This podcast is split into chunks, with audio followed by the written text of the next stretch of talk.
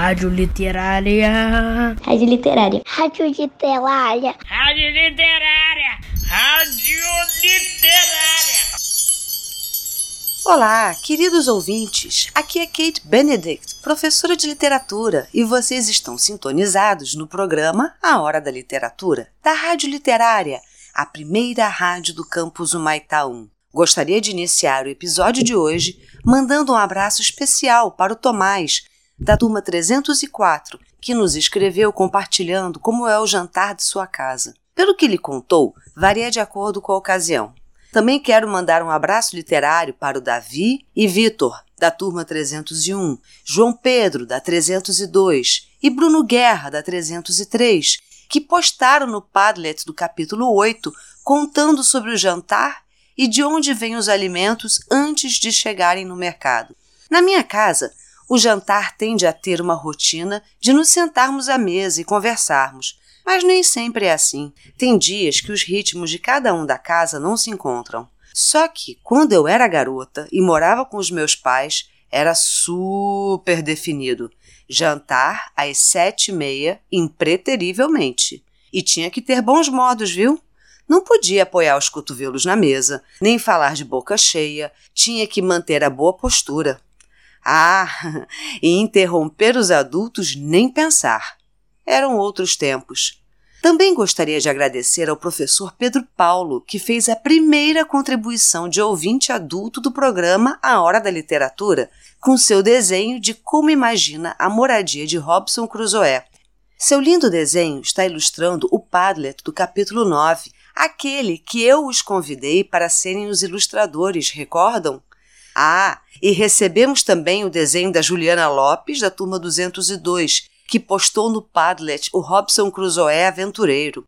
Bem, mas voltando para a aventura de Robson Crusoe, ele estava há tempos se mantendo na sua velha habitação, reformada para aumentar sua segurança, também havia transferido parte de seus pertences, munição, dinheiro e ouro para a caverna que encontrara, e quando se afastava da sua casa, ia sempre para o leste da ilha. Lembram?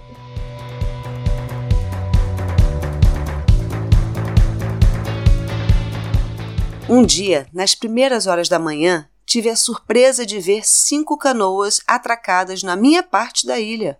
Com a ajuda do óculo de alcance, observei uns 30 selvagens, não menos, dançando em torno de uma fogueira.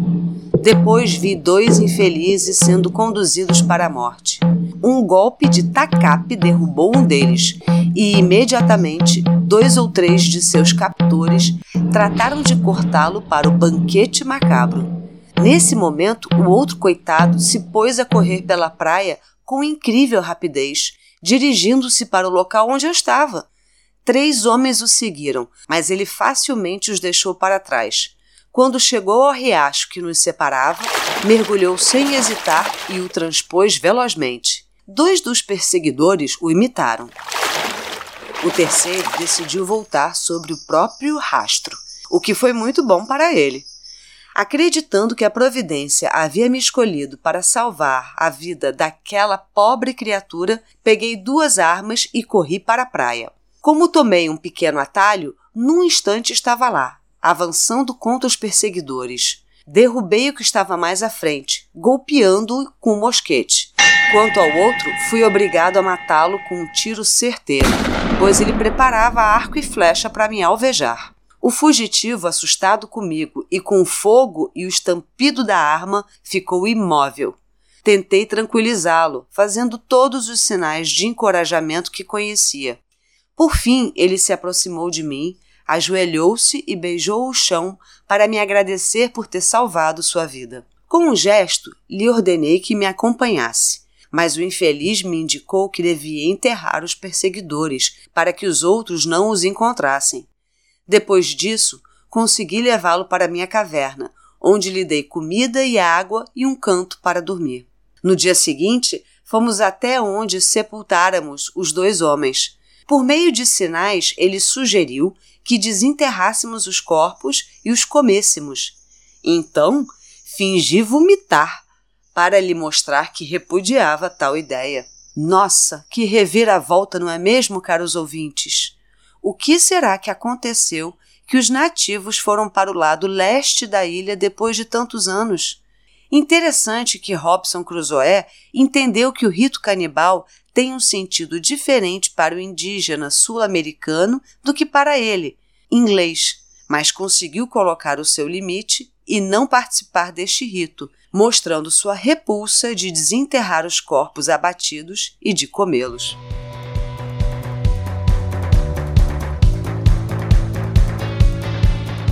Logo comecei a falar com ele e a ensiná-lo a falar comigo.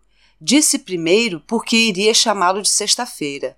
Fora o dia em que salvara sua vida. Passei a dedicar a sexta-feira boa parte do tempo. Dei-lhe umas ceroulas que trouxera do navio naufragado, confeccionei para ele um gibão de pele de cabra e um gorro de pele de coelho e o instalei numa pequena tenda entre minhas duas paliçadas. Nunca ninguém teve um servo mais fiel que sexta-feira. Ensinei-lhe tudo que era útil, mas me esforcei principalmente para fazê-lo se expressar em inglês e compreender o que eu lhe dizia. Ele era um aluno muito aplicado. Graças à nossa conversação constante, os três anos em que vivemos juntos foram plenamente felizes. Crianças, me permitam interromper a narrativa, pois eu fiquei curiosa para saber como Cruzoé começou a ensinar sua língua para o prisioneiro que ele salvou. De que forma se entenderam no começo? Vocês têm alguma ideia de como foi? Mas achei estranho ele não querer aprender a língua nativa, a língua de sexta-feira.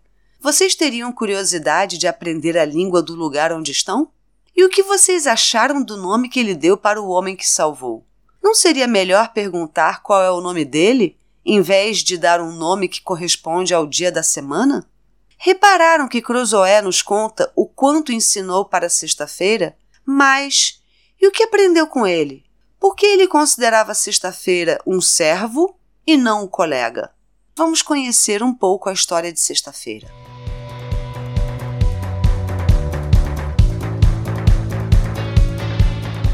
Sexta-feira se tornou um bom cristão, muito melhor que eu, e me prometeu que nunca mais comeria carne humana. Ele me contou que caíra prisioneiro depois de uma grande batalha. Explicou que entre os nativos havia um costume terrível. Os vencedores transportavam os prisioneiros de guerra para a minha ilha a fim de matá-los e comê-los. Algum tempo depois, Estávamos no alto da colina a oeste, de onde avistei pela primeira vez o continente americano, quando sexta-feira exclamou: Alegria! Eu alegre! Eu ver terra minha! Sua demonstração de intenso prazer me convenceu de imediato que ele ansiava por voltar à sua pátria. Perguntei-lhe muitas coisas a respeito do continente, e ele me disse tudo o que sabia: que seu povo eram os Caraíbas, que 17 homens brancos viviam com sua tribo havia cerca de quatro anos, desde que escaparam de um naufrágio. Pensei que talvez fossem os tripulantes do galeão espanhol que encalhara perto da minha ilha. Essa informação me deu muita vontade de partir para o continente. Assim começamos a construir uma grande canoa para a viagem. Meu desterro, meu isolamento entrava agora no vigésimo sétimo ano e eu tinha a forte impressão de que não passaria mais um ano naquele local. Diariamente me preparava para a travessia e pretendia partir em uma semana ou duas. Ouvintes sintonizados nas ondas da rádio literária. Quantas informações importantes Cruzoé ficou sabendo. Quando sexta-feira diz: Eu ver terra minha, ele se refere ao litoral da Venezuela. Vejam o mapa no Padlet onde fica este país.